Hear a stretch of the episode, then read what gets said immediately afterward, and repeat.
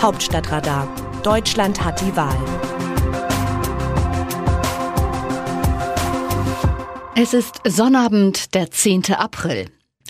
Die Ministerpräsidenten wollen ihre zuletzt vergeigte Konferenz besser organisieren. Weil ihnen das so schnell nicht gelingt, ist das für Montag geplante Treffen abgesagt. Corona muss trotzdem bekämpft werden. Das wird ein Härtetest, genauso wie die Entscheidung von CDU und CSU in der K-Frage.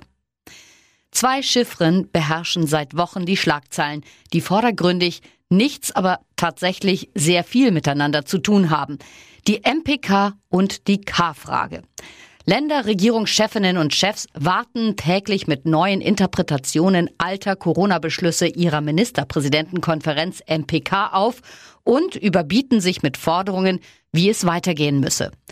In den Hauptrollen zwei Männer, der Ministerpräsident von Nordrhein-Westfalen, Armin Laschet, CDU, und sein bayerischer Amtskollege Markus Söder, CSU. Womit wir bei der K-Frage wären. Zuletzt heizten die beiden Parteivorsitzenden via Talkshows den Eindruck eines unerbittlichen Machtkampfs um die Kanzlerkandidatur der Union an.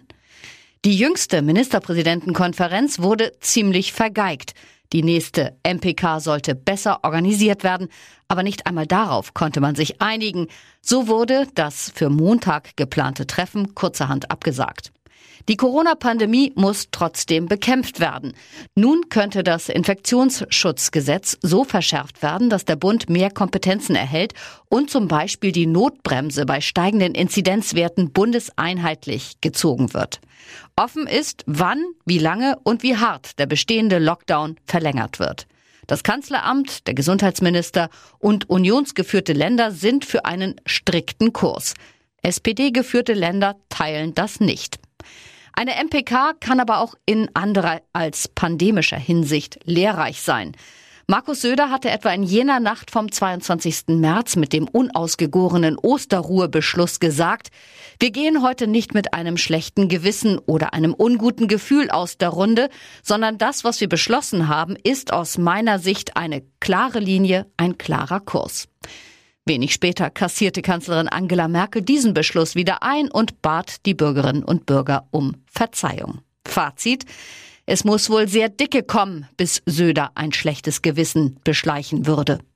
In der Sendung Markus Lanz, eiskalt auszuplaudern, dass sein Rivale Laschet ihm noch eine SMS mit der Empfehlung geschickt habe, friedlich zu sein, beschwert Söders Gewissen jedenfalls auch nicht. Und er sagt, ohne selbst zu lachen, ich plädiere für Harmonie. Es ist die große Frage, ob CDU und CSU die Entscheidung über die Kanzlerkandidatur überhaupt noch harmonisch fällen können. Söder behauptet, aktuelle Umfragen, Laschet hat schlechte Werte, seien nicht entscheidend. Was zähle, seien Trends, Söder liegt seit Monaten vorn, und dass die Union denjenigen zum Kanzlerkandidat mache, der die besten Chancen habe. Außerdem will er die Kanzlerin in die Entscheidung einbeziehen. Mag die einst spöttische Beschreibung Merkels in der Union als Mutti nie auf die kinderlose Pfarrerstochter aus der DDR gepasst haben, jetzt wirkt sie treffend, denn es sieht danach aus, als bräuchten zwei balgende Buben genau das, einen mütterlichen Rat.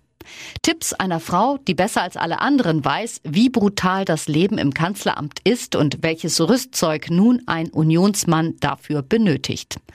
Am Sonntag will sich der geschäftsführende Bundestags-Unionsfraktionsvorstand mit Laschet, Söder und Merkel treffen.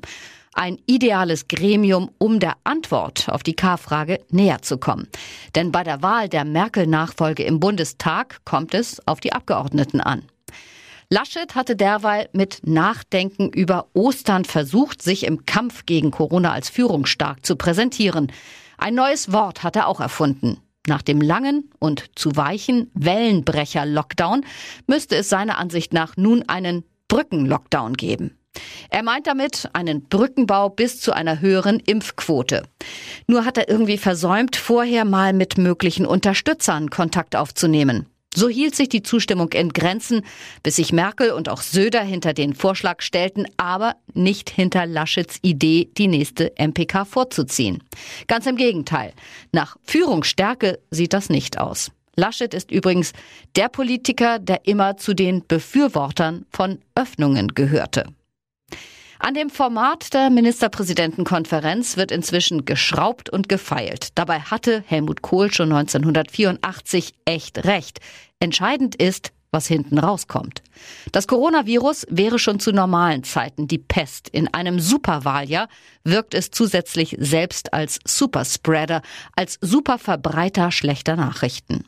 Für Politikerinnen und Politiker hängt bis zur Bundestagswahl im September viel davon ab, was Covid-19 noch zerstören wird. Träume, Vertrauen, Existenzen, Leben.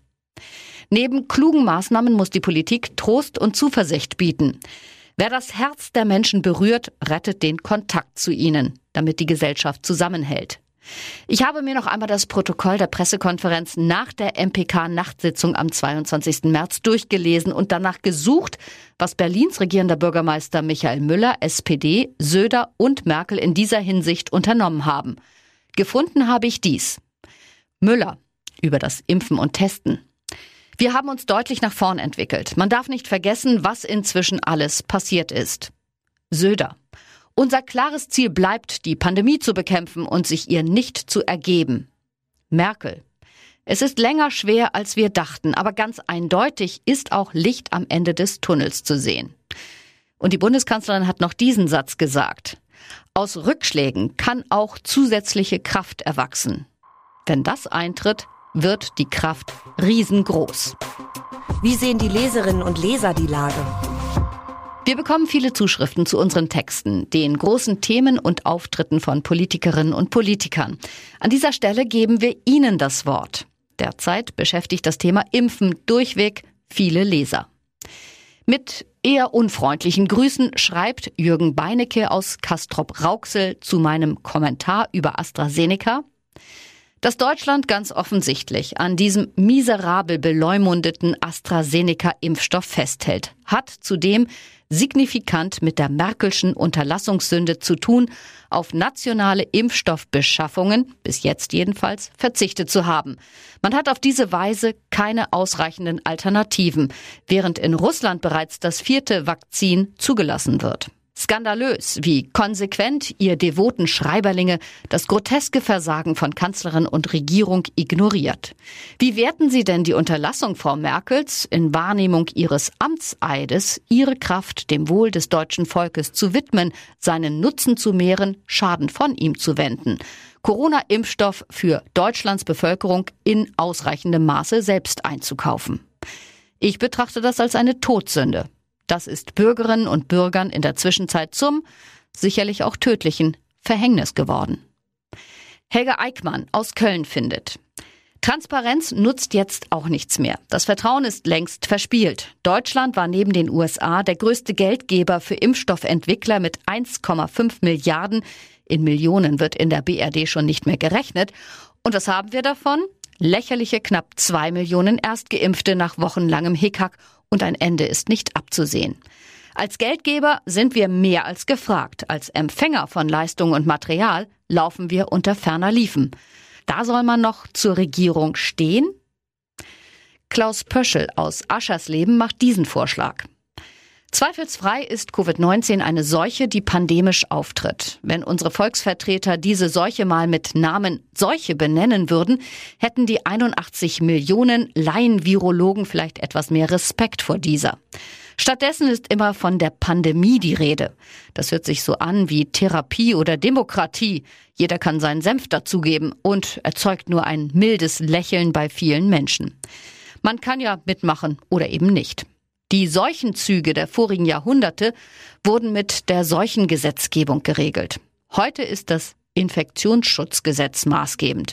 Eine milde Form des Ausdrucks gegen eine so weltumspannende Seuche und erzeugt bei den juristisch aufgeklärten Demokraten nur wenig Mitmachambitionen. Seuchen sind in ihrer Art wie Flächenkriege und auch nur so zu bekämpfen. Zu DDR-Zeiten gab es einen solchen Kommissar, Arzt oder Tierarzt, und der hatte das Sagen. Man braucht sich ja nur die Situation heute anzuschauen. Circa 700 Bundestagsabgeordnete und noch mehr Länderabgeordnete. Dazu noch die Bürokraten, Datenschützer und die Juristen. So kann man keinen solchen Krieg gewinnen. Marc Jena aus Frankfurt beschäftigt sich mit dem Infektionsschutzgesetz. Wird jetzt mit einer Änderung des Infektionsschutzgesetzes die Axt an den Föderalismus gelegt? Dieser ist schon lange der Sündenbock für steigende Infektionszahlen und wird gern als Flickenteppich bezeichnet und als Hindernis für ein bundeseinheitliches Vorgehen. Nein, Kurzfristig möchte die Kanzlerin zwar Wahlkampf hin oder her mit einem einheitlichen Lockdown die dritte Ansteckungswelle brechen. Ich verstehe das aber so, dass danach jeder Landkreis auch als Modellregion die Pandemie nach den Vorgaben seines Bundeslandes bekämpfen kann, solange er nicht durch höhere Fallzahlen die anderen Kreise gefährdet. Nur dann würden, nach einheitlichen Regeln und unter Vermeidung von Ausweichmobilität, in ihm wieder Corona-Maßnahmen des Bundes greifen. Dieser kann das zwar langfristig vielleicht nur länderweise so handhaben, damit diese Ebene nicht dauerhaft übersprungen wird. Mindestens für die Dauer ihrer Amtszeit sieht mir das Vorgehen von Frau Merkel aber nach einer wirksamen Lösung aus. Aus dem Wörterbuch Politsprech Deutsch. Es wird dazu kommen, dass wir das Richtige tun und dafür stehe ich ein. Angela Merkel, Bundeskanzlerin in der Sendung Anne Will am 28. März. Die Botschaft dahinter? So, liebe Ministerpräsidentinnen und Ministerpräsidenten, strengt euch nach der missglückten Konferenz am 22. März mal alle an, damit unser nächstes Treffen besser wird. Den Fehler mit der Osterruhe habe ich auf meine Kappe genommen. Nun müsst ihr liefern. Am besten macht ihr, was ich für richtig halte und zieht unsere Lockdown-Lockerungsnotbremse auch richtig. Denn dafür stehe ich ein. Und ich habe keine Lust, dass Corona meinen Ruf als Krisenmanagerin zum Ende von 16 Jahren Kanzlerinnenschaft noch ruiniert. Das Autorenteam dieses Newsletters meldet sich am Dienstag wieder. Dann berichtet mein Kollege Andreas Niesmann. Bis dahin, Text Christina Dunz, am Mikrofon Christiane Hampe.